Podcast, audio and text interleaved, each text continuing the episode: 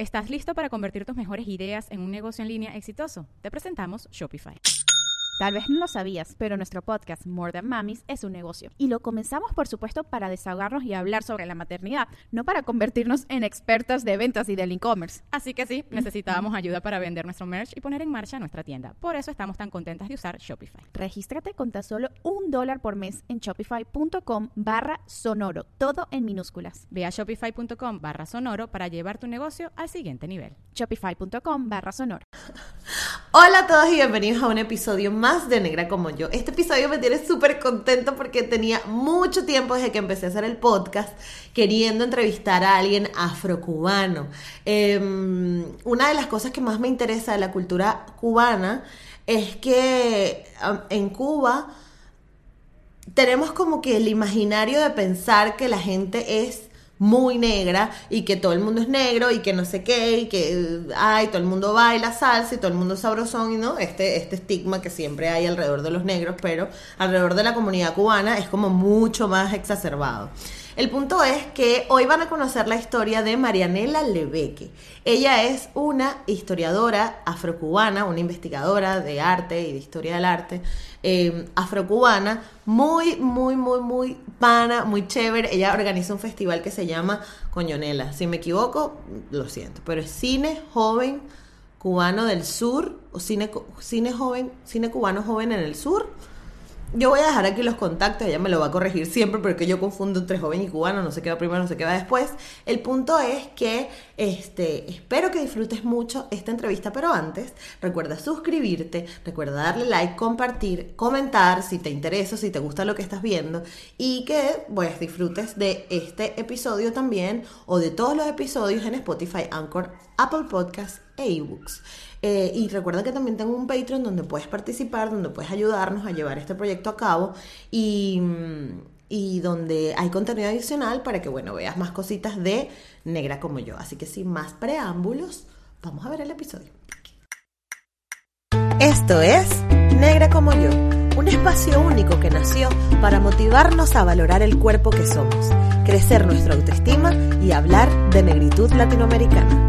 De nacer negra como yo. Y hoy me acompaña en Negra como yo la señora Marianela Lebeque. ¡Uh! ¡Bienvenida! Exacto. No, no. Gracias. No puedes gritar, pero está muy temprano todavía ya. Sí, sí, sí, estoy temprano, sí, sí. Bueno, gracias por la invitación, la verdad que, que siempre un placer recibir tu, tu, tu, podcast y bueno, también la invitación que, que te hice a la inversa. Exacto. Eh, fue, sumamente, fue sumamente linda, así que bueno, gracias de nuevo por la invitación. Claro, sí, así fue que nos conocimos y además este me encanta, o sea, desde el momento que te dije yo, no, claro, ya tiene que venir para el podcast, por supuesto. Este, Nela es la organizadora del Festival Cine Joven del Sur, no, Cine Cubano Joven en el Sur, ¿no? Este, y estuvimos en, en noviembre, si mal no recuerdo, haciendo, haciendo una, un conversatorio bien chévere de mujeres en el cine. Estuvo, me gustó mucho, de verdad, me lo disfruté mucho.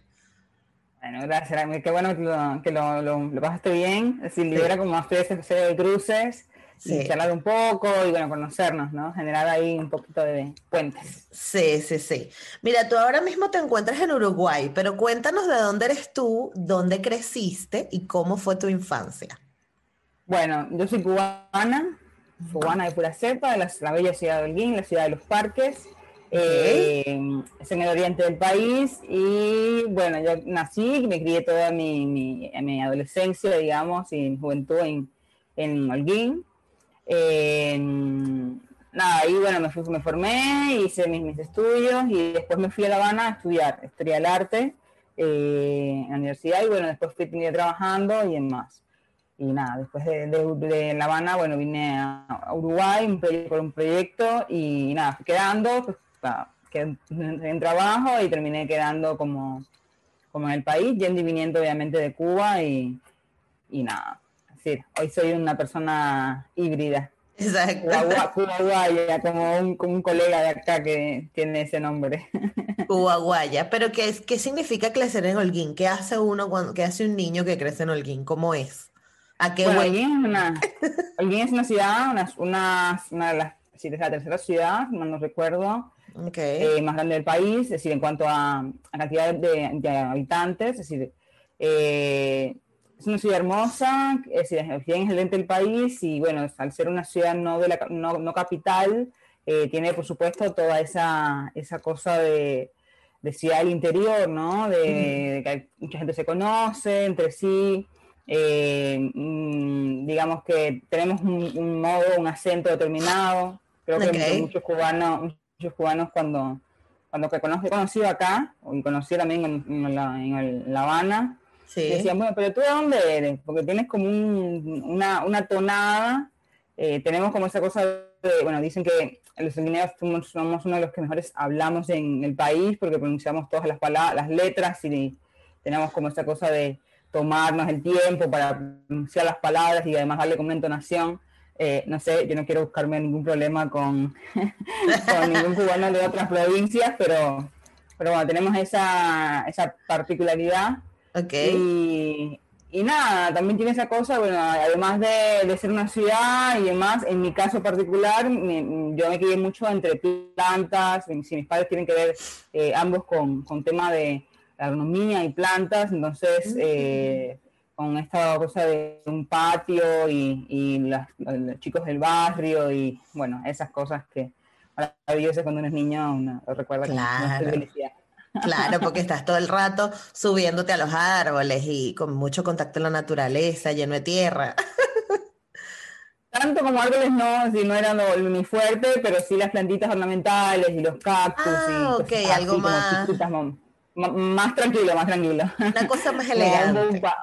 Un patio afuera, como más de esas cosas de, de los, lo- las plantas como ornamentales, pero sí, me encanta, me encanta estar debajo de un árbol, eso sí, mi casa hay un árbol, pero siempre estaba como debajo de él, tanto subiéndome, no, pero Ok, ok, bien, bien que lo aclaraste porque yo te imaginaba entre plantas como grandes. no, no, no, Guitas, Ok. guitas. Ok, perfecto.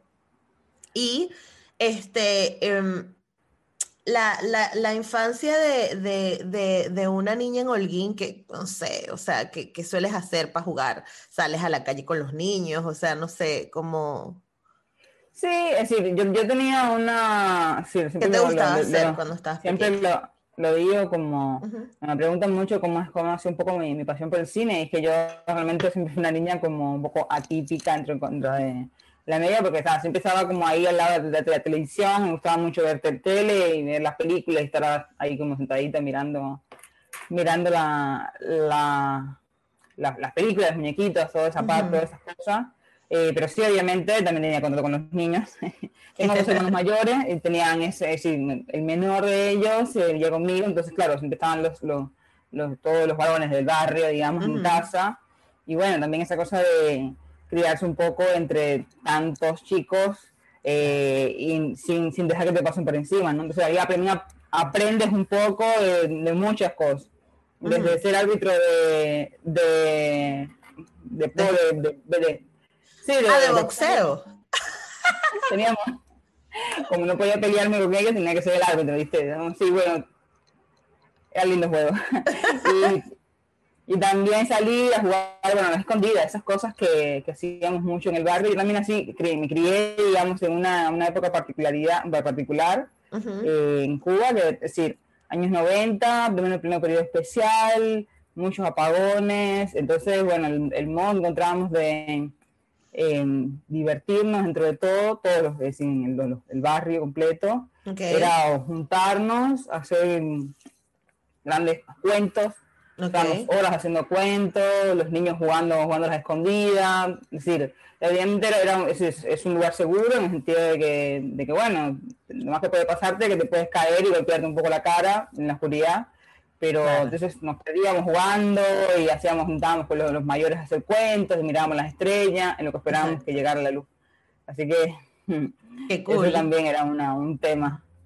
Y había que buscar, había que buscar alternativas. Claro, sí, sí, sí, al final, bueno, como que se acostumbra. Además, que cuando se va la luz y en la vista se adapta, ya se puede ver, realmente se- sí se puede ver en la oscuridad. Este, pero hay que esperar que, el- que la vista se, y, y la- el cielo y tal, se como que se adapte. Me gusta mucho, qué bonito, porque era como que, no sé, súper, no sé, suena tierno. Yo porque estoy. Sí, yo Ok. cuando cuentos me dicen, pero se olvidó de la luz y yo, y sí, pero bueno, éramos niños, yo qué Claro. sé, había mucho calor, Cuba es un país muy Claro, caliente, entonces claro, en el del país más calor, hace más calor. Eh, entonces bueno, sí, no recuerdo estar dentro porque el- lo- mucho calor dentro de casa y estábamos como todos ahí ah, aprendimos un poco a eso de, del contacto, es decir, de por sí caribeño, es decir, tenemos esa peculiaridad de que somos más eh, eh, desenfadados, digamos, a la hora de vincularnos, ¿no? Sí. Entonces, ya, ya ahí, si además tenías el, el tema de que éramos todos conocidos de, de- de toda la vida, Ujú. pues nada, pasábamos, pasábamos chéveres, como dicen ustedes. Estábamos chéveres, exacto. Ahora bien, la Nela adolescente, ¿cómo fue? ¿Qué, ¿En qué cambió o qué, qué diferencias hay entre tu niñez y tu adolescencia? ¿Cómo? Bueno, la pubertad es difícil, la verdad que los padres, eh, sí, los padres, eh, hay que darle una medalla para en esos momentos de- del crecimiento, porque es difícil. Igualmente siempre tuve como esa cosa de, bueno, es enfocada, me gustaba mucho estudiar y, y ver películas, como que estaba en esa. Creo que lo que más me, me marcó fue que eh, yo me fui a estudiar a, un interna, a una, una beca de estudios, es, una, una- un, es como un internado eh, donde quedaba en, el campo, campo mismo, interno, en un pueblo así, bien dentro de, de una zona bastante, es decir, así inaccesible, la gente como en camiones y cosas así. Wow. Eh, esas escuelas eran escuelas al campo, en las cuales se estaban se ubicaban alrededor de pequeños poblados de, en el interior y donde aprendías, además de si vivías y estudiabas allí, ibas los fines de semana nada más a casa. Entonces ahí había actividades productivas también, en, en la tarde y en la mañana se estudiaba. Se estudiaba de mañana, en la tarde había, no sé, se sembraba tomate, eh, no sé, le- em, guayaba, naranja, sí, dependiendo de qué escuela era. Ok. Y en la noche se hacían eh, autoestudio. Entonces trabajabas y vivías en, en la, en la institución, ¿no? Si trabajabas en, si se hacía siembra o recogía, eso mismo lo, lo, lo- lo comíamos también. Ay, qué y- cool. Entonces es una, una- un ejercicio como bien extremo para un adolescente un poco, claro, ¿no? Claro. tenía sus, sus cosas buenas y sus cosas malas, eh, porque nada, es un adolescente estar viviendo como en esos lugares donde habían cerca de, no sé, 300, 400 chicos Wow. eh, mixtos entre mm, chicas, varones y hembras, Ujú. eh, habían albergues de, de mujeres y albergues de hombres, entonces como que bueno, toda esa, todas esas cosas que podían pasar entre adolescentes, ¿no? Es decir, Claro. Claro, es- Ese es- pocotón de hormonas moviéndose entre el tomate y la naranja. aquello, aquello, aquello fue duro. así. Claro. Eh, Pero esa- duró- ya no existen más, porque fueron varios años en los cuales se, se existía en la escuela del campo, creo que ya no lo eliminaron, ahora son todas las escuelas en, el, en la ciudad. Pero yo conozco, yo conozco unos cuantos adolescentes de esta generación que provocaría mandarlos para una, una cosa así. ¿No te parece? Quitarles el Mm, no teléfono, sé. quitarles el teléfono y váyase para el campo. Por lo menos un mes. Pero, Sí, es que para que yo, era, no sé, yo no soy la generación de los celulares, y también eso es importante. claro, por eso. Para mí, los celulares yo los voy a tener ya de grande en la universidad. Claro, No crecí con celular, con la, la cosa de la tecnología. Era al, tú a tú, la de cara y Ajá. bueno, O llamarte a los de- teléfonos de la casa. Llamar al teléfono fijo, llamar a la vecina, Ajá. que llamar a tu papá y decirle que iba a llamar a tal hora. y ahí corriendo, no, no, era tremendo. Sí. O esperar llegar a la casa para que te dijeran quién te había llamado. A mí eso siempre me emocionaba. O sea, cuando me, sí, cuando me iba que sí, no sé, a casa de mi abuela o a otro sitio que no era mi casa y volvía, yo quería, mamá, ¿quién me llamó? Y como no te llamó nadie, mija. Pero, ¿Cómo que nadie? ¿Lo olvidaste? y yo, y mi popularidad, no mentira. No, pero, No, yo no eso. pero ¿te acuerdas de algún episodio que, o sea, porque dices que es duro, pero yo, o sea, intento como imaginarlo y más allá del aislamiento, o sea, que era lo difícil de la escuela, el aislamiento o que estaban muchos adolescentes ahí, ¿te acuerdas de algún episodio? Si lo puedes compartir con nosotros. Sí, eh, bueno, el aislamiento, estar lejos de, de, casa, ¿no? Si vemos todos estudiantes de muchas realidades diferentes, eh, diferentes contextos, diferentes familias que todos teníamos que hermanarnos y, y en un en espacio, compartíamos además, eh, imagínate que eran varias, varios pisos, ponerle que eran tres, cuatro pisos, de una cantidad de 60 personas por albergue, es decir, 60 mujeres en un albergue, chicas adolescentes, muchas de ellas es decir, empezábamos a, menstruar, por ejemplo, eh, por primera vez, hormonas, eh, vivir dentro de la, escuela, estudiar dentro de la escuela, el estrés también de los estudios, los exámenes, los parciales, eh, que si te iba bien, que si no te iba bien, relaciones amorosas, jamás no poder, todo el mundo como, bueno, fulano que no me miró, eh, fulano que, es decir, aquello era complicado. Y, y también, bueno, los fines de semana los padres iban a la, así, si no íbamos a la casa, a veces salíamos, salíamos cada 15 días o semanalmente a la casa. Cuando quedábamos cada 15 días, imagínate, 15 días lejos de, casa, eh, los padres o madres iban a la, a la, a la escuela entonces a llevar comida, a vernos, eh, llevarnos ropa, cosas así. Eh, y nada, también eso de ver a papá, ver a mamá, ver a hermano, eh, aquellos que capaz que los padres trabajaban o no estaban en el país o algo así, no estaban, no, no iban a ir a verlo. Entonces también esa cosa de ver a la compañera o a ver al compañero, a un amigo, a una amiguita, a un amiguito, que no iba a verlo. Es decir, esas cosas como que son difíciles y también, bueno, eh, el tema de, de la, la, distancia y la, y la juventud, ¿no? Y la juventud, en un espacio así, aprendimos muchas cosas. Eh, yo, por ejemplo, había cosas como, no sé, eh, no me gustaba dormir fuera de mi casa, siempre estaba como en mi casa y tuve que aprender a adaptarme a, no estar en mi casa. Eso fue también traumático. Claro. Pero bueno, quizás eso te ayudó luego, luego a quedarte en Uruguay, por ejemplo. Sí, y a, y a, La Habana. ir cambiando. Es decir, en La Habana vivía con mi familia, pero también, bueno, cuando estaba estudiando en la universidad, era esa cosa de si tenía que algún examen y tenía que dormir en casa de alguien porque estábamos estudiando toda la noche, pues nada, ya estaba y, ahí vamos. Claro. Entonces, sales de este, de este colegio de adolescente, todo bien, qué maravilla. ¿Y por qué decides irte a La Habana? Bueno, yo, quería estudiar mm, allá en Cuba, es decir, ahí el, tema de las carreras tiene un sistema determinado como de exámenes, es decir, uno tiene que hacer exámenes de español, historia, dependiendo del área a la cual te quieras presentar, ¿no? Exacto. Es decir, yo quería ir por humanísticos, otros que querían ir por ciencias exactas, otros por, por biología. Eh, entonces, en mi caso, eh, yo dije, bueno, hice los exámenes para, para español, historia, matemática, porque quería estudiar eh, historia del arte, la carrera que quería estudiar, y bueno, si no historia del arte era periodismo, una de las dos. Así que quería ir por, eso, por ese lado. O sea, tienes un sistema de escalafones que tienes como ir y, competir con toda la, provincia porque hay pocos cupos, ¿no? Por mm. universidad. Claro. Eh, entonces, te presentas a unos exámenes y te compites con toda, toda la, provincia o todo el área puede ser el oriente, el centro o el occidente, para una cantidad de cupos. Mi carrera nada más estudiaba o en Santiago de Cuba, que es una, provincia bien en el oriente del país, o en La Habana, que es la capital. Mm. Entonces, eh, bueno, cuando yo terminé, eh, quedé con, con la, carrera, si pude acceder a ella, y ahí, bueno, decía, si me, me, voy para Santiago, que es la que me correspondía, digamos, por, por ser el oriente, o me voy a La Habana, en Santiago yo no, tenía familia y en La Habana sí, sí iba, no, no tenía que estar becada, digamos.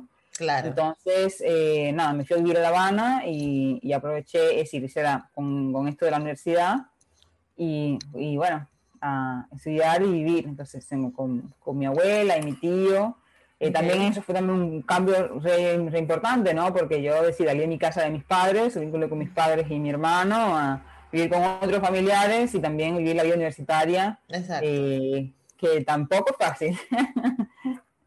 Más cuando vienes del interior, ¿no? Llegas a la capital, así como todo deslumbrado. y es, es, mucha la diferencia entre, entre Holguín y, La Habana.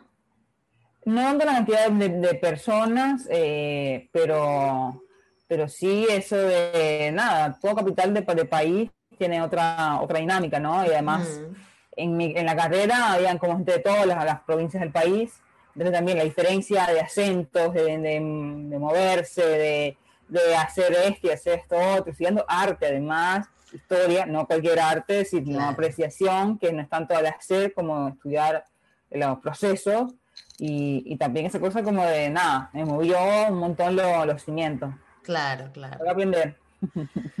¿Estás listo para convertir tus mejores ideas en un negocio en línea exitoso? Te presentamos Shopify.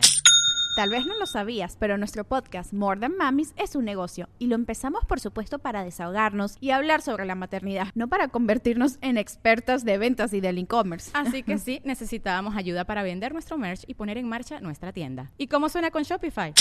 Llegó otra venta. Shopify es la plataforma de comercio que está revolucionando millones de negocios en todo el mundo. Ya seas un emprendedor desde tu casa o desde donde sea, Shopify es la única herramienta que necesitas para iniciar, administrar y hacer crecer tu negocio sin dificultades. Con Shopify puedo gestionar pedidos, envíos y pagos desde cualquier lugar, brindándote toda la información y estadísticas de tus ventas al detalle. Regístrate para un periodo de prueba con tan solo un dólar al mes en shopify.com barra sonoro, todo en minúsculas Ve a shopify.com barra sonoro para llevar tu negocio al siguiente nivel. Shopify.com barra sonoro. Claro, claro, porque bueno, igual esos cambios siempre son súper duros. Eh, eh, pero, pero bueno, te fue bien, ¿no? Bien, bien. Yo, ¿verdad? Porque aquí estoy viticoleando. ¿Y en qué momento te diste cuenta que tu color de piel eh, definía cosas en tu vida? Eh, creo que desde el día uno, es decir, desde, mi, desde chiquita, desde la infancia. Uh eh, además de ser una ciudad hermosa, eh, ciudad de los parques y demás, tiene una particularidad que realmente yo nunca lo, lo, había visto así, lo había apreciado así, porque realmente no, no, lo, no tenía incorporado el tema de la racialidad y el tema del color de piel y demás, pero sí es... Eh, es notorio que es una de las provincias con mayor población blanca en el país mm. y donde no, no, es muy común, ahora sabiendo más, pero en, mi época no era muy común, eh, nada, las personas blancas con personas negras, eh, era como, como que no se hablaba de eso, pero sí se hablaba, pero como que las personas blancas no se juntaban mucho, no, no se, no se eh, ponían en pareja con personas negras, los negros no se ponían en pareja con personas blancas, mm. estaba esa cosa de, de, bueno, lo de adelantar la raza, atrasar la raza, lo de pelo bueno y pelo malo, eh, las motas, es decir, todos esos términos estuvieron siempre en, mi infancia. Yo realmente, cuando tú no lo, no, lo ahora de grande, me dices, wow, ¿no? Cuánta, cuánto tema racial atravesando toda, toda la, cultura. Sí. Pero no solamente en Holguín, es eso es algo que creo que es bastante generalizado en es un tema, un debe importante en, Cuba y en, en, Latinoamérica, sí. Latinoamérica, eh, cómo, cómo de construirnos eh, con respecto a la racialidad, incluso nosotros personas negras, ¿no? Y, mujeres negras. Eh, es, un, es un debe tremendo. Pero bueno, tenía esa prioridad en, en, Holguín, ¿no? Y después en La, en, La Habana, pues darme cuenta de que era una de las pocas personas negras en una carrera de, como historia del arte, ¿no? Es mm. decir, había muy pocas personas que accedían a esa carrera, personas negras. Eh, yo la verdad que tampoco lo había anotado, siempre viví como en otra, en otra cuerda, hasta que empezamos a, a, empezar a hacer como hacer el, el panning, ¿no? Como parte incluso de los estudios, eh, dando, no sé, arte africano, arte latinoamericano, eh, arte cubano, es que pasaba como por varias cosas y, y veía y, decía, wow, porque estudiamos esto, ¿no? que, está muy, muy presente el tema de la, de la religión o, o el tema de la cultura afro, afrocubana y, y demás, pero mis compañeros eh, eran, había mucho, muy, pocas personas negras o, o, el, mestizo, ¿no? El mulato, como decimos nosotros, esa mezcla como de blanco y negro. Eh, entonces, bueno, eso también, creo que comencé a, replantearme muchas estas cosas muy tarde, digamos, ya, ya estando en Uruguay. Porque claro, también cuando estás en otra, cuando estás en el contexto es muy difícil poder verlo y en, en, tu burbuja no te das cuenta. Claro, no te das cuenta. Y si tienes que ver, tienes que atravesar por otras cosas externas para entonces decir, caramba, esto no está bien, ¿no? Es decir, no es, no es, común. Pero tampoco es decir, bueno, no dejan, dejar entrar a personas negras. Mi pregunta es, ¿por qué no hay tantas personas negras en este momento? Exacto. Eh, claro, porque... Sí, porque además a veces pasa que uno cree que es porque no, es que las personas, o sea, si tú le preguntas, por ejemplo, al rector de la universidad o al encargado de la universidad, te va a decir, es que no se inscriben. Pero claro, es que el problema es mucho más coyuntural que, solamente que se inscriban, porque obviamente las personas negras, mm, al no tener un acceso a la educación o, o una educación buena, una educación que te, que te, como que te abra la mente, para uno no está en una opción de decir yo voy a estudiar arte, porque tú no lo ves como una carrera. Tú necesitas sobrevivir, por ejemplo. Sobre todo le pasa a las mm. poblaciones negras. Entonces dicen, bueno, y el que, la que escoge estudiar arte es porque de repente tú tienes un, tú tienes un background diferente en tu vida que te hizo mm entender y tener esa sensibilidad para decir, ah, bueno, arte para mí podría ser una carrera, pero no todo el mm. mundo lo tiene. De hecho, de hecho, la mayoría de las comunidades negras más bien se dedican, se dedican a otro tipo de, a otro tipo de profesiones y es porque es, lo que tienen a, su alrededor, es lo que ven y es lo que creen o nos han hecho creer que podemos mm. acceder. Entonces eso, Sí, es decir, el, la, el tema es que es, y a mí me llama mucho la atención porque en Cuba la, la, educación es gratuita, es decir, es, el, Estado es la única, es la única, única entidad, digamos, de las universidades, no hay universidades privadas. Entonces, eh, sí o sí, todo el sistema educativo está eh, en una misma cuerda, ¿no? Y además hay un porcentaje muy grande de población negra o mestiza. Entonces, eh, cuando tú vas al censo, hay muchas personas mestizas que no se reconocen como, como, tal o como negras, eh, aunque tú los ves y le dices, pero tienes, eres una negra. No, no, no soy una negra, porque no sé. entonces, eh, como esa cosa de la, la, culpa o, esa cosa de decir, bueno, no, yo no quiero reconocerme en esta, como, como esto, porque realmente no, me siento parte. Eso es un determinante en cuanto a la, a la, historia, ¿no? A la historia del país, o sea, y la historia del país y la historia de la región, ¿no? Es decir, Latinoamérica es un, sufrió un proceso muy grande de blanqueamiento de todos sus próceres, de toda su historia eh, en sí, en parte de la colonia, y, y, bueno, eso hasta el sol, hasta el sol de hoy eh, es arrastrado por eh, las diferentes, diferentes culturas y los diferentes países. Es decir, en Cuba realmente no entiendo, eh, yo no, no, no, entendía, no sentía que no haya personas negras, hay personas negras en, en Historia del Arte. Mi carrera era el edificio, digamos, de, de se llamaba Facultad de Artes y Letras, porque además de Historia del Arte se estudiaba Filología, ¿sí? en esa misma facultad, nos estudiábamos junto con, lo, con Filología. Eh, entonces sí, obviamente hay personas negras en todo el edificio, entre 300 años, pero para la cantidad de, de personas negras que hay en el país, eran muy pocos. Eso es una realidad.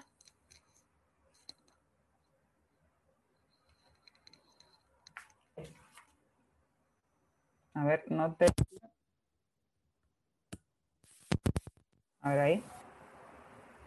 Hola, hola, hola. Mm, segundo. A ver, ahora. No, no te, no te escucho. ¿Aló? Ahora sí. Ah, espera que. Hola. ¿Ahora? ¿Me oyes? Sí, ahora sí. Vale, vale. Creo que era, creo que moví el, micro aquí. Este que creo que, que. Ay, ya no me acuerdo qué era lo que estaba diciendo. Estábamos hablando de la... Ah, que qué fue lo que más te gustó, ya me acordé. ¿Qué fue lo que más te gustó de tu carrera? O sea, ¿qué fue lo que más te atrajo cuando, cuando estudiaste historia del arte? ¿O qué, o qué te apasionó? Pero con la carrera me pasó algo muy, muy loco. Ajá. Claro. Digo, con la carrera lo que me pasó fue algo muy, muy extraño, pero cuando yo empecé a no tenía ni idea de qué era. Es decir, me preguntaba, pero historia del arte, ¿qué cosa es? Yo busqué, obviamente, eh, pero igualmente uno no uno le dice, bueno, pero es para trabajar en museo, así, siempre se reduce como a, como a eso, ¿no? Ajá. Para un museo, y yo decía, no, pero no es para un museo. Es decir, mi, mi idea era, estaba uniendo dos cosas que me gustaban mucho historia y arte. Y dije, de esta unión todo lo que puede salir va a salir bien, porque es lo que me gusta. Entonces, claro, llegar a la, a la, a la escuela eh, y empezar a aprender como otras cosas, ¿no? Porque eh, si bien había leído, eh, no es lo mismo enfrentarse a, una, un espacio académico, ¿no? Y, y, con eso, bueno, todo el tema de exámenes, pruebas, muchísimas asignaturas, profesores diferentes, siguen saliendo de, de, de materias, mm. complejo para colmo yo estudié cuando estudié no, no, tenía computadora, entonces era como también esa cosa del el espacio de el, el centro de, computación, digamos, el aula de computación, grandes horas ahí. Mm. Muchas horas ahí. Eh, me encantó, me encantó toda la, historia, la historia del arte en, las diferentes culturas. y como la carrera lo bueno que tiene es que no solamente es la historia del arte, digamos, universal, sino también tiene una parte muy interesante de, atravesada por eh, teoría, eh, economía, economía política, economía social, antropología, televisión, eh, idioma, tienes como un gran background de otras cosas que, que atraviesan la propia historia del arte, ¿no? como se tiene en los libros, y, te, ayuda también a, cuestionar un poco, ¿no? algunas, algunas, algunas asignaturas que son como, eh, que ayudan a cuestionar la propia historia y, bueno, esto es lo que dice el texto y vamos a contraponerlo con, con parte de la realidad atravesada por, por teoría y, y, otra, otras, otras materias, ¿no? Claro. Eh, dentro de eso también estaba cine, audiovisual, arte africano, arte cubano, arte latinoamericano, varias etapas, eh, arte asiático, arte precolombino, sí, había como muchas, eh, muchas materias, arte del Caribe, eh, y bueno, eso en algunos, algunos, años fueron, fue complicado eh, poder estudiar para todos esos exámenes, ¿no? Porque teníamos cinco y seis materias, que muchas de ellas eran procesos como separados, así nomás, y, y nada, aquello era para volverse loco, aprender todos los nombres y las imágenes y era... Claro. Si estudiar historia del arte en, una, en Cuba es también bastante difícil, la verdad que en el sentido de que, bueno, hay otras personas en el mundo que estudian historia del arte y van a los lugares, no sé, arman un viaje de, de, escuela o de estudio y van al Partenón a ver la obra original, allí está. Claro. O van a ver la iglesia de no sé qué, allí está, original. Nosotros lo llevamos por diapositivas o por imágenes y eso tenía que grabarse acá, ¿no? O ejercitar mucho la memoria visual para acordarse de que esta iglesia era tal, que pertenecía a tal periodo y esta otra era, y esta era de otro lugar y wow. No, y dígame la época, dígame la época esta, eh, en la que en la que ya se estaban funcionando muchos estilos. Entonces ves ah, una iglesia por fuera y dices, claro, es gótica y luego dices, coño, no, pero esto es barroco, luego dices, no, pero esto es, ¿esto de qué época? Eso es como que está confundida porque hubo guerra, la volvieron a reconstruir. Sí, sí, sí, en América es una locura. Pero a mí me encanta, a mí me encanta. Maravilloso, sí, me encanta, sí, sí. Hay mucha gente que dice, no, bueno, hay una, la, pregunta, pregunta eterna de si existió o no el barroco latinoamericano, ¿no? ¿Existió o no barroco latinoamericano? Y ahí, la guerra eh, con los con las diferentes historiadores y todo eso que dicen, no, que sí hubo, otros que dicen que no, otros que... Nada. Sí, sí, sí. ¿Y cómo es que se llama? Hay un movimiento, el, ah, ¿puede ser el rococó? No, es que hay un, hay un movimiento también que era como que se mezclaba con el barroco, pero entonces se confundía porque como están en Latinoamérica, o sea, hay como locuras cuando se mezclan los movimientos, pero a mí me encanta, me encanta muchísimo la historia del arte. Yo sí me la, me la gozo un montón. Eh, es súper, no sé, es apasionante, sobre todo cuando tienes la oportunidad. Sí, sí, sobre todo porque además se ve cómo, cómo va moviendo la sociedad, o sea, cómo la sociedad se va transformando a través del arte. O sea, tú ves los cambios de la sociedad de esa época a través del arte, ¿no? Entonces, por ejemplo, una época era la adoración más a los cuerpos humanos, otra época era, era arte solamente para, para las grandes élites. Entonces, ¿sabes? Entonces es súper cool porque aprendes, aprendes mucho de la sociedad a través de, del arte y eso es súper chévere. O sea, mucha gente cree que es como, bueno, un cuadro y ya, y eso ese cuadro te está diciendo cosas de de la gente, del pintor, del artista, de la sociedad de esa época, y eso es súper interesante. No, y sobre nosotros, ¿no? En la actualidad. nosotros en la actualidad. Creo que es como esa cosa de, wow, es decir, nosotros como, como individuos, que estamos haciendo como sociedad, cuál es el área que está haciendo, se está reflejando también en lo que somos hoy o lo que seremos. Exactamente. No, a mí me gusta mucho, la verdad que fue, fue una linda experiencia y, y, y, me, ayudó, tenía un profesor que nos decía siempre, con historia del arte, yo creo que les voy a decir, no, les voy a decir, ahora, el último año nos dijo esto, ¿no? Eh, todo lo que ustedes aprendieron es nada comparado con todo lo que, lo que, lo que es. Pero lo bueno de la carrera, lo, la lo que le enseña realmente es aprender a buscar, ¿no? Cómo ustedes tienen un background, un, poquito de cada cosa, y en lo que se perfilen, digamos, a lo que se, se especialicen, la carrera lo que le da las herramientas para aprender a cómo buscar la información que necesitan en, en, lo que vayan a hacer. Y nada, así un poco también fue lo que, lo que, lo que soy un poco hoy, ¿no? Sí, la carrera me sirvió para eso. Claro, claro. Para definir qué quería hacer y lo que no quería hacer. ¿Y qué pasó después que te graduaste? ¿Qué hiciste con tu vida? Eh, después de graduarme, bueno, a mí me gustó como el tema este del cine y el audiovisual. Eh, desde la misma carrera, de la misma carrera estaba como ahí, bueno, muy perfilada hacia, hacia esa área. Y, y, cuando estaba terminando, bueno, mi, mi, mi, trabajo de tesis estuvo vinculado con la producción de jóvenes realizadores en Cuba, eh, algo que vengo trabajando, por eso también sigo haciendo como estamos, esto de mi proyecto y demás. Y, me para aprender a hablar de cine eh, era importante hacer, ¿no? Hacer, el hacer, eh, uno como crítico, a veces, o crítico crítica, hace como la, el ejercicio y, no, y no mira como el, el, proceso, ¿no? ¿Es válido o no? No puede ser, no se formó para esto, no significa que, significa, no significa que tengamos que, que hacer, pintar un cuadro para poder hablar de una, de una, de una obra. No, porque tenemos otras herramientas para poder eh, deconstruir esa, ese material. Pero bueno, yo quería aprender desde dentro, así que me aventuré a irme a la televisión, así irme a trabajar en el Instituto Cubano de, Radio y Televisión, en la parte de ambientación, ambientación y dirección de arte. todo lo que tiene que ver con, bueno, cómo armar un set de televisión, qué podría ir en una, peli en una película, en una producción terminada, eh, no desde la construcción de la, digamos, de, las estructuras, que eso se encargaría como el escenógrafo, claro. sino desde dentro, ¿no? De cómo el cuadro, los libros, cómo armar un set de, de, acuerdo a un personaje o a una historia o a un programa determinado. Claro. Y ahí trabajé tres años en, en, la tele hasta que me vine a Uruguay. Ok, vale. Y entonces en Uruguay, o sea, ¿cómo, ¿cómo es que llegas a Uruguay? ¿Por qué te vienes a Uruguay? Cuéntanos esa parte. Bueno, Uruguay fue, fue, fue un poco de varias cosas. Primero porque, bueno, ¿por qué no? Es la pregunta. No puede decir, ¿por qué Uruguay? ¿Por qué no Uruguay? ¿no? Eh, es un país re lindo, en aquella época no se hablaba mucho Uruguay, la gente decía Uruguay, donde quedan. Es decir, yo los, amo y hay mucha gente que les cuento esto y, y, me dicen, pero ¿cómo es posible que confundan siempre Uruguay con Paraguay? ¿no? Es decir, como por el tema de los nombres, claro, Uruguay, Uruguay.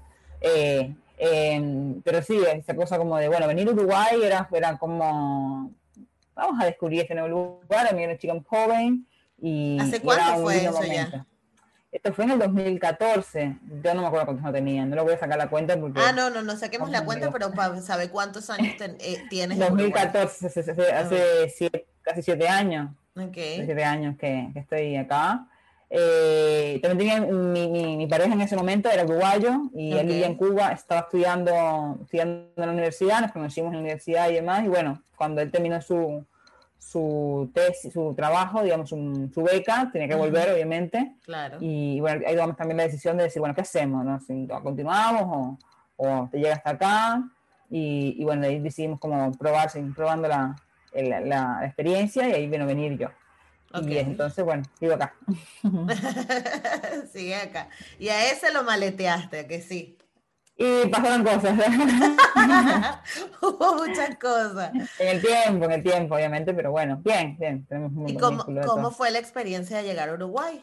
O, o, de repente, bueno, en ese momento, ajá, porque venías con, con tu pareja del momento, pero después cuando ya no estás con él.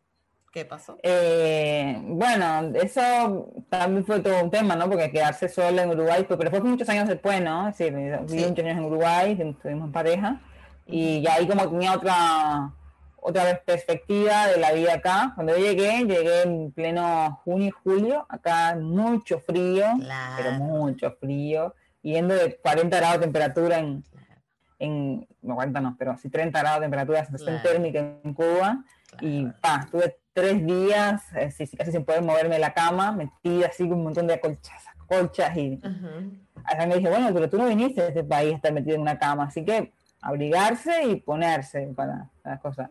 Las cosas que aprendí en Uruguay, mayores, y aprender a abrigarse, un país donde hace 3, 4 meses de calor y después frío, frío fresco, eh, aprender a abrigarse, ponerse capa, eh, no a la, a la licra, ni nada que, que, sea desabrigado, como, como Caribe. Exacto, exacto, claro, porque uno al, Caribe, al caribeño le gusta mucho la licra, ¿vale? Tenemos un tema con la licra, un tema con la licra, una cosita ahí, como un, vínculo ahí de, amor. Eh, pero no, yo, yo cuando veo a, mis coterráneos acá, muchas personas que están llegando últimamente, eh, me provoca esa cosa de decirles, lo primero que tienes que hacer cuando llegue así es cómprate un par de medias abrigadas, un pantalón abrigado. Olvídate que te pega el cuerpo, todo eso lindo, de que tal, que las curvas. No, abrigado. Si quieres ponerte que se te pegue el cuerpo, bueno, también que te pega el cuerpo, pero abrigado, un pulor, algo para el cuello. Protégete. Total. Ah, no, licra. Claro, me licra. frío verlo. Claro, y licra si es de colores brillantes, mejor. Eso, es algo, que realmente con el tiempo también le siguen, que no podía perder. yo la verdad que, obviamente, uno, se, uno vive en otro lugar, termina adecuándose, ¿no? Eh, adaptándose y, y así, porque es un ser híbrido de muchas cosas. En ese proceso de hibridación y de, bueno, primero desarraigo, porque te tienes que como soltar de muchas cosas tuyas para poder adaptarte a otro lugar.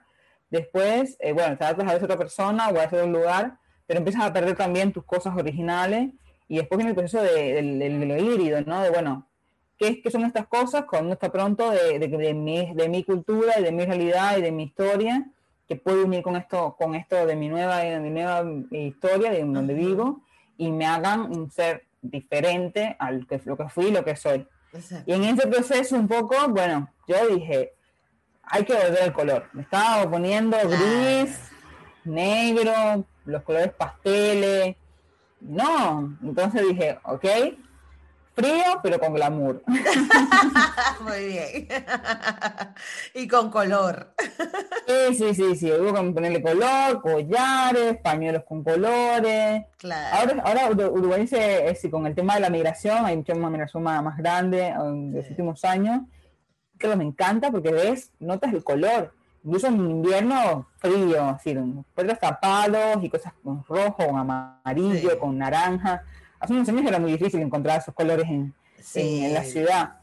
y hoy las encuentras, ah, en las, tiendas lo venden, los pañuelos con colores y con multicolores, bien, Qué bonito. Claro, sí, sí, sí, porque además nadie está diciendo que no te abrigues, pero coño, un abrigo amarillo o naranja queda cool, con colores así que, alimenten la vista. A mí me pasó que, sí, a mí me pasó que cuando yo tenía como dos años aquí, claro, yo cumplo en enero, que es invierno aquí, y eh, mi, eh, algo que siempre hacía en Venezuela, yo podía ir a la playa en mi cumpleaños siempre, o sea, no, nunca fue problema para mí en enero ir a la playa o, o estar eh, con calor y tal, ¿no?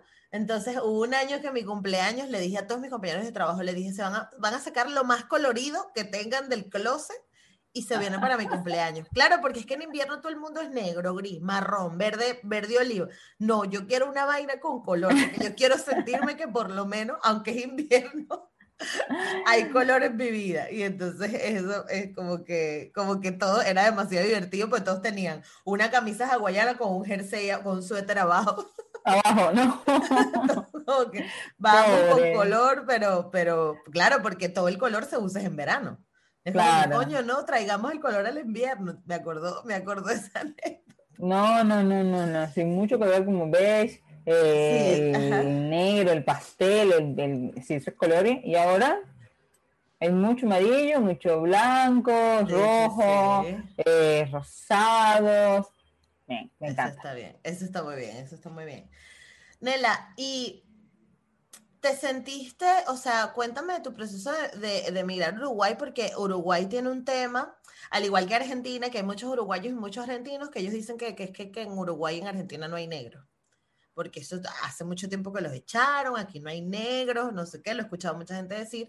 Y luego tienes por otra parte grandes movimientos afro-uruguayos y afro-argentinos como que defendiendo sí hay, pero ¿cómo fue en tu caso particular? Porque tú además de, er, de ser de migrante, eres negra y eres mujer. ¿Cómo fue eso? Sí. Eh, sí, primero que todo, en Argentina y Uruguay hay negros, es decir, que es importante, no, no es eso, eso de, de que no hay, no. Y creo que en, en, el caso de, de, Uruguay, el tema no es que digan que no hay negros, sino que hay una población muy, muy, muy, muy, muy pequeña, de un 10%, comparado con un país de 3 millones de habitantes, un 10% de población negra, pero incluso creo que es mucho más que eso. Así, de este año vamos a ver qué, qué arroja, digamos, el, censo. Creo que este año, en el 2021, debe haber censo, nacional, censo nacional acá. Ah, qué bueno. Eh, entonces vamos a ver qué, pasa, porque sí, en el censo de, la, de hace 10 años decía que había un 10% de población negra eh, reconocida, ¿no? es que el tema es que... El, el, tema es ese, cómo la persona se autodefine. Bueno, yo soy negra eh, o no. Eh, hay una población también de, de, la de indígena, ¿no? Que también, es decir, ahí se dice que bueno, en Uruguay se, se exterminó la población indígena, no hay población indígena, del, o no, es población indígena, sino descendientes de la, los, los, antiguos habitantes de la, la región. Sí. Eh, y la hay, sí está probado que la hay.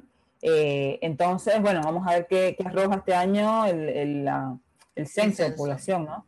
Pero, pero sí hay personas negras, hay personas maravillosas de, de, Uruguay, también hay una población muy grande de migración, que creo que también esa es una, una, otra de las peculiaridades que está ahora marcando la, el, el, el, país, ¿no? Es decir, ves muchas más personas negras. Cuando yo llegué en 2014, no sé, es decir, en la ciudad, por lo menos donde yo me movía, no se veía tantas personas negras, eh, porque también están como en, en es decir, determinadas zonas de la, de, de la, de la ciudad. Uh -huh. y, y, bueno, tampoco es una de las grandes discusiones que hemos tenido en estos años, bueno, con los, los colectivos y los grupos que, bueno, he ido conociendo gente, he ido como integrando algunos colectivos y he ido como empapándome un poco de cómo está funcionando la, la movida de, de, de, del tema racial y uh -huh. los, los, movimientos en la ciudad.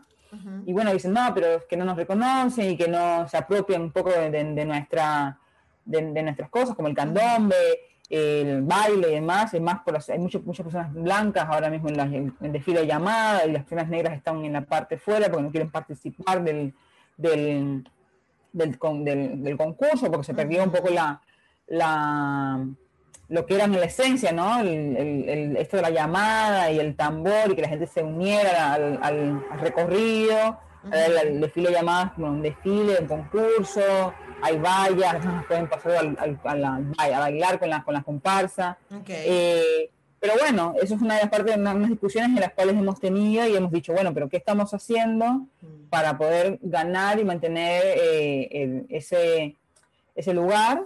Y, y aprender a, a, convivir, porque no, el tema no es un ellos, nosotros, el tema es cómo eh, hacemos una, un, una retroalimentación, ¿no? Claro. Y cómo hacemos que eh, la sociedad, como sociedad de Uruguay, eh, reconozca y vea toda su población negra, ¿no? toda su población negra, tanto uruguaya como de otros países.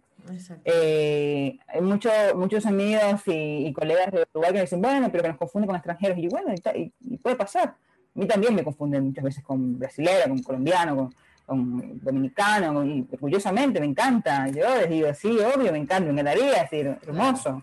Somos, tenemos todos un poco de, de, de todo pero existe y en Argentina también, sí, reconocido como colectivos y amigos que, con, que yendo, es decir, a mí me pasó algo muy, muy interesante hace unos años, me, me acuerdo todavía hoy, y es que es decir, yo había ido a un, a un festival, festival de, de, de cine ambiental, okay. y, y, justo cayó en, en, una de las marchas, eh, de, por el tema del de aborto legal en, en Argentina, ¿no? Okay. Y, y, claro, muchos colectivos estaban desfilando por varias cosas en esa, en esa fecha, y yo estaba desfilando ese año con, con el festival por el, el, tema del agua, ¿no? El derecho al agua y el cuidado del agua, que fue el tema de ese, de ese año el festival.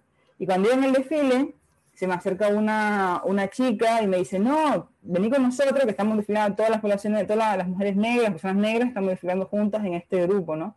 Y como esa cosa conflictuante, ¿no? Pues dije, caramba, sí, me identifico con esta, no pero estoy desfilando con esta otra. Entonces, ¿por qué tengo que, que, elegir si no puedo decir? Porque obviamente estoy eh, ahora importada y estoy eh, preocupada por el tema de, de la negritud y el no reconocimiento, también estoy preocupada por el tema del agua. Entonces, no hay que como eh, decir o esta lucha o esta otra. Si todos podemos estar juntos. Yo le digo, me encanta. Eh, yo ahora estoy en este proceso, pero las voy a acompañar, voy a hacer un rato con ustedes, me voy a presentar. Eh, nos, estaba justo desfilando, iba por dos, tres días a, Buenos Aires. Okay. Eh, conocí a gente muy linda allí en ese grupito, nos hablamos, habla, hablar, también un par de teléfonos y tal, y seguí con la gente con la que estaba desfilando porque creo que es una, un tema importante que hay que seguir hablando, ¿no? El tema del, del agua y los recursos naturales en el país. Entonces fue como, wow, ¿no? muchísima gente dije, qué lindo, ¿no? Porque la gente insiste en que no hay negros en Argentina y Uruguay, sí hay un montón. Sí, sí hay un montón. Sí, sí, sí, total. Eh, pero, pero ¿te fue difícil para ti personalmente? O sea, ¿tuviste de repente algún conflicto personal tuyo como adentro? Em, sí, porque creo que mi, mi, gran conflicto, que todavía hoy sigue estando, es eh, llegar a una exposición de arte y ser la única persona negra en una exposición, inauguración, en un, una, en un centro además, una inauguración eh, abierta, sí, gratuita y abierta, tú puedes entrar a ver la exposición, más, y no encontrarme con personas negras. Yo digo, pero ¿por qué? ¿No? Y obviamente sentir la mirada, ¿no? Porque además es una persona alta, que además yo no, no, no, nada, tengo un poco Ay, ¿en serio eres alta? Yo te imaginaba chiquita, bajita. No, soy, soy, una persona, soy una persona de casi 1,75 unos, y con mi afro ah, 1,80. Claro. Ah, bueno, entonces Sina, que también es alta, está perfecto. Ok, sigamos. No, Sina es más baja que yo, es más baja que yo. Ah, ¿en serio? Marica, qué loco. Y así no me la imaginé, súper alta. No, no, es decir, eh, es un poco más, más, más baja que yo. Eh, pero sí, soy una persona alta, entonces con un afro, y cuando, cuando, llegue, cuando, cuando llega la gente, sí, además negra, y, y, no, y no hay personas, si hubiese más personas negras sería una más, ¿entiendes? Porque yo creo que yo llegando en una ciudad, no sé, capaz que en Venezuela o en, Cuba o en Brasil, donde como, no, no sé, no lo tanto. Pero si para colmo, si no alta, con un afro, que más me pongo color, es como muchísima información. Claro. Eh, pero nada, yo digo, bueno, eh, ¿por qué las personas negras no van? Y en estas discusiones es como, bueno, porque no se sienten parte. Es decir, no hablando con otras personas, bueno, yo no me siento parte del circuito, porque soy observado, porque siento, me siento juzgado, aunque no sea, aunque no se le diga nada ni nada, eh, sienten como esa presión social de, de, la mirada al otro o del otro, y, que no es, es decir, no es bueno, no, no está bueno pero hay, es decir, va a seguir existiendo mientras no se, eh, uno se pruebe a sí mismo y, se, y tomemos los lugares, ¿no? Empecemos a discursar y hablar sobre esos lugares. Claro. me encanta porque ahora, en los últimos años hay, una, hay varios artistas de acá, unas negras afrodescendientes que están eh, trabajando el tema racial desde el arte, el discurso del arte. y, y, ha, sido, ha sido muy interesante las obras sobre el tema del cabello, sobre el tema del peinado, sobre el tema de los productos, sobre todo esto, ¿no? Que esa es otra cosa. En, Uruguay, es decir, el tema del acceso a productos para el pelo de personas negras en, natural es. Había, que hacer una investigación, una tesis de maestría, de doctorado. Porque, claro. los productos de belleza, los, salones y demás, para personas de, de, piel negra o para el, cabello natural. El cabello natural. Eh, por suerte, existe una comunidad muy grande de, dominicanos que, que, tienen hermosos lugares en los cuales no puede sentirse como ahí, ir, bueno, tener ese tratamiento, sí. Y hay, y hay también otros, otras peluquerías que con, con estos una migración y también en los años han ido como trabajando el pelo de personas negras, pero hace unos años era claro. un desafío. Yo tuve que aprender a cuidar mi, mi, bueno, yo siempre tuve como esa cosa de cuidado de mi, de mi pelo, pero tuve que aprender mucho a, bueno, cómo nutrirlo, cómo de, eh, ponerlo, peinarlo por mí misma, porque si no... Y te iba a preguntar, ¿tú llegaste a alisarte el pelo o nunca lo hiciste? Sí, yo llegué, sí, yo pasé por ese proceso de alisarme el pelo en Cuba. Eh, sí, en esta cosa del, del, blanqueamiento y de que es más cómodo y que te queda más lindo y que me encanta, si yo tuve que visualizar, más fácil. ¿Y cómo fue tu eh, transición? ¿Por La transición fue en Uruguay. Bueno, yo en Cuba ya yo usaba el pelo eh, en la universidad. yo me, me, usaba el pelo, la, digamos, el afro, pero con ciertos productos como de para um, suavizarlo, ¿no? Para que no estuviera como, como tan tan crudo, tan, tan natural.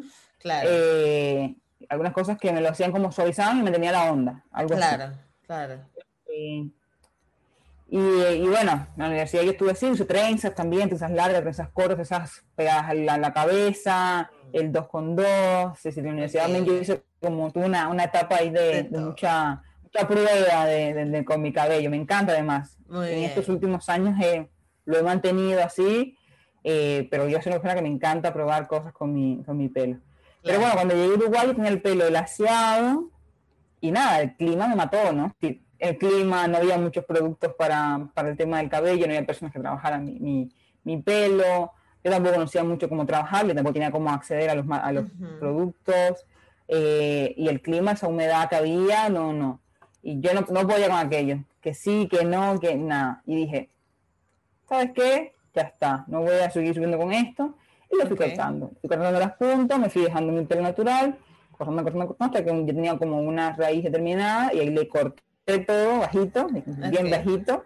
Y la dejé, dejé creciendo ahí el afro, me puse trenzas, de nuevo, trenzas que me ayudaron a, a cambiar ahí, a, que saliera mi pelo más, más, rápido. Claro. Y después cuando me quité las trenzas, ya fue, dejé crecer hasta el sol de hoy. Muy bien. y ahí está. Ahí está, bello. bello. Este, una cosa que te, iba, que te, que te, quería preguntar, porque es algo que me, me, parece muy interesante de tu carrera, ¿cómo nace Cine Cubano Joven en el Sur? ¿Cómo fue esto? Bueno, es cine, cine joven cubano en el sur. Cine joven cubano en el eh, sur. Sí, sí, es un nombre muy largo, ya lo sé, lo he intentado como ir, eh, hemos ido buscando herramientas y, y demás, pero bueno, Está ahí. Bueno, cine joven cubano en el sur, ¿qué te puedo decir? Eh, bueno, yo venía como trabajando el tema del cine desde siempre. Eh, cuando llegué a Uruguay me hice la pregunta, me hicieron muchas personas me hicieron la pregunta, bueno, ¿qué hay cine? ¿Qué pasa con el cine cubano? Ah, yo vi tal película, películas de los 60 o los 70 o los 80. Y yo decía, sí, pero hay muchísimas películas nuevas, como tal, como tal. Ah, no, no lo he visto, no, se han llegado, no, aquí. Y me di cuenta de que realmente el cine cubano no, no, llegaba al sur, es decir, no, estaba llegando a esta región. Llegaban como algunas películas específicas de los 60, eh, pero no eh, la producción nueva, y mucho menos toda esa serie de películas que estaban, se hacían por jóvenes realizadores, muchos de ellos egresados de las escuelas, o películas de eh, independientes, cortometrajes sobre todo.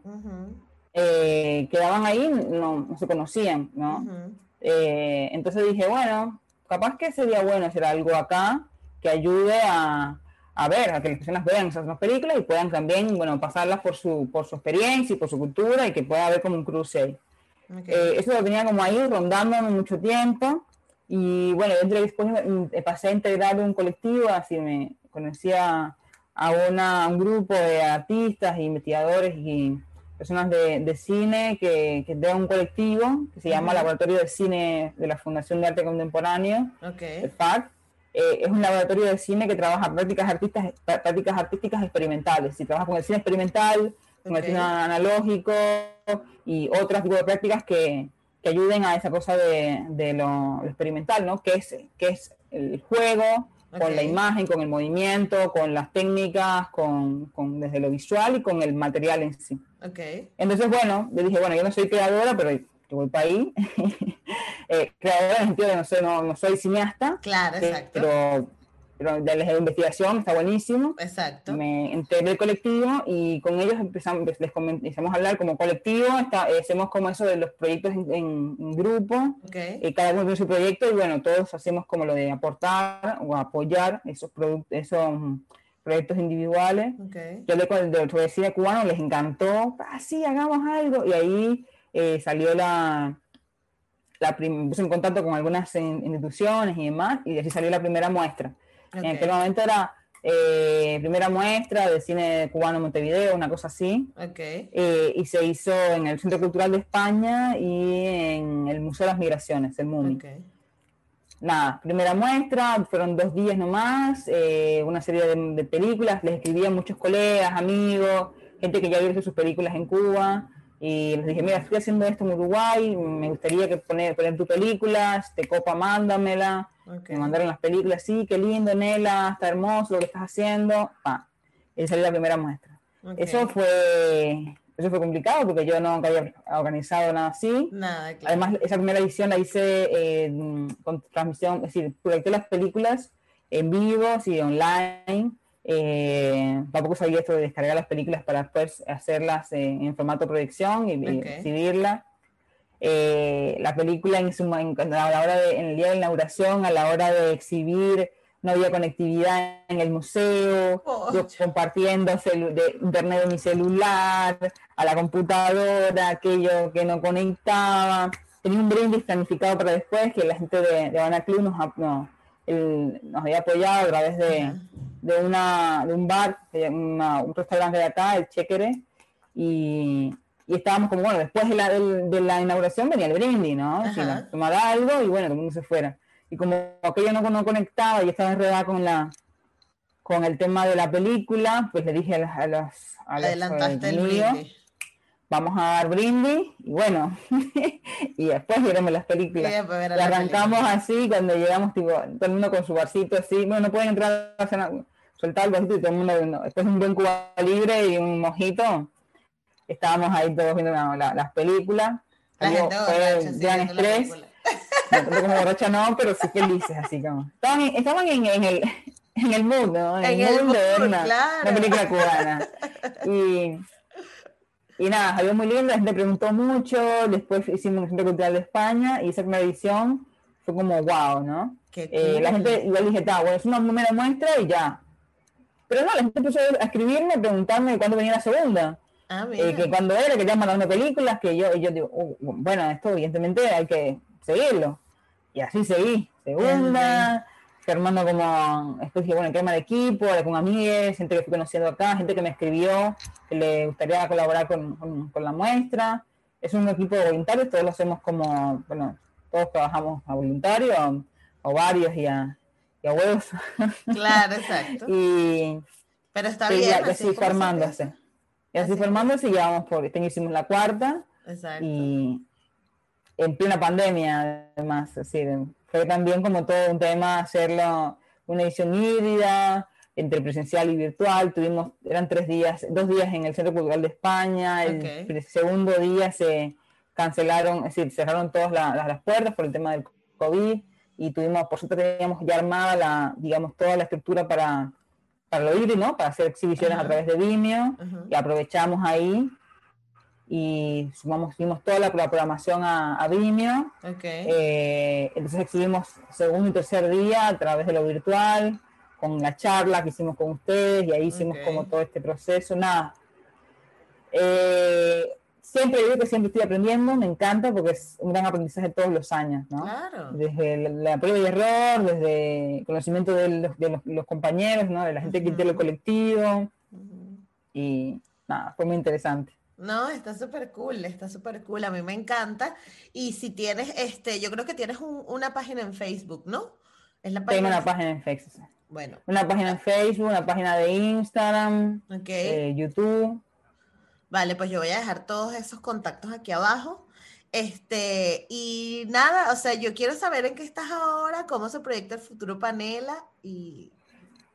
Ah, ¿Qué te puedo decir? Eh, pandemia. Ajá, sí, Ah, la pandemia es, eh, sí, yo como... Bueno, primero que nada, eh, quiero estudiar, estamos de ahí como viendo como, buscando algunos cursos y temas que puedan sumar a mi, a, mi hacer. Eh, después de la, la, carrera estudié algunas cosas, pero, pero quiero como buscar información y, nutrirme de lo que me gusta. Si descubrí que realmente me, programar cine y hacer eh, ese tipo de, propuestas me gusta.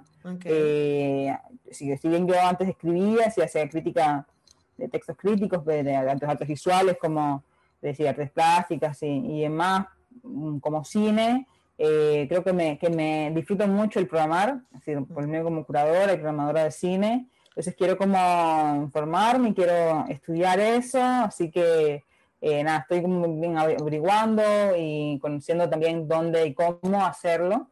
Eh, obviamente desde lo virtual, porque ahora con el tema de pandemia no, no, hay, no hay como posibilidades de moverse a ningún lado. Claro. y nada, trabajando mucho, preparando, bueno, pensando cómo, qué hacer este año con la maestra de cine y además con otros proyectos, es decir, ávida de, de, proyectos y de intercambios, ¿no? Así de generar cruces eh, con, otros, eh, con otros creadores y con otras propuestas que estén haciéndose, creo que es importante. Importante eh, generar esos, esos espacios y, y de, encuentro y generar cosas, ¿no? entonces, nada, creo que eso, no, eso, eso va a ser como el gran desafío ahora mismo. Y, nada, viendo un poco eh, el verano, que finalmente llegó en Uruguay, un poco el calor. Y, bueno, vamos a ver qué sale el 2021. Esperemos que salga por lo mejor que el 2020. Va a salir mejor que el 2020 porque lo que estás haciendo es muy cool. Y esta entrevista fue muy cool, de verdad me la disfruté mucho, Nela. Muchísimas gracias por acompañarme.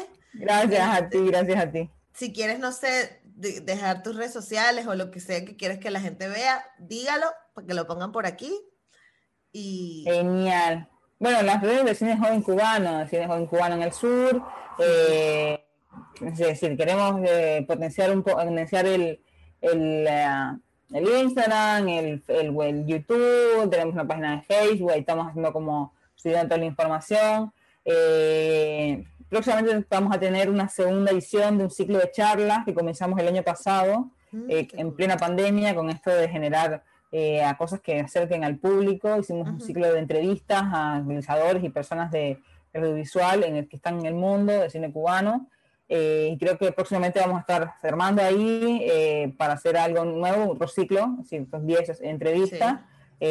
así que estoy como también viendo eso, ¿no? Viendo las entrevistas, por qué canal va a ser, eh, así que síganos que ahí vamos a hacer todas las novedades. Perfecto. Genial, Nela. Muchísimas gracias por haber estado conmigo en este episodio. Gracias. y nada, este, disfruta mucho tu verano y ya te avisaré cuando mm. sale esto, ¿vale? Perfecto, gracias, gracias a ti por la invitación, me encantó, me encantó. Eh, y nada, cuando esté, pues avísame y, aquí estamos. También, bueno, abierta la las puertas, cualquier cosa, eh, ya sabes, me encanta. Yo eh, a favor de generar proyectos y, encuentros, y así que ahí estamos. No, tú cuentas conmigo para todos los conversatorios que tengas, todos los foros, todo lo que haya. A mí me encanta. Me encanta. no, estuvo muy buena, estuvo muy buena la, la charla anterior. Muchas gracias. Bueno, si te gustó y te encantó la entrevista como a mí, porque me encantó, me la pasé genial, este, Nela es... Em, una chica eh, eh, súper tranquila, pausada, taimada, pero que tiene mucho conocimiento y hace cosas muy cool. Y es de esas personas que no se queda en el, ay, ¿qué pasaría si? No, ella lo hace. Yo quiero hacer esto, vamos. Y lo organiza con las uñas y las cosas así van saliendo, hermano. Si usted quiere hacer un proyecto, si usted quiere hacer algo, si usted quiere aparecer aquí, usted me escribe en arroba negra como yo, yo le pongo su ilustración aquí. O lo que sea que quieras hacer, que estés dudando, ay, no sé, si quizá... Mm, hágalo, empieza con lo que sea. Y nada, este, espero hayas disfrutado este episodio. Todos los contactos generales los voy a dejar aquí abajo en la cajita. Y nada, nos vemos en otro episodio. Chao.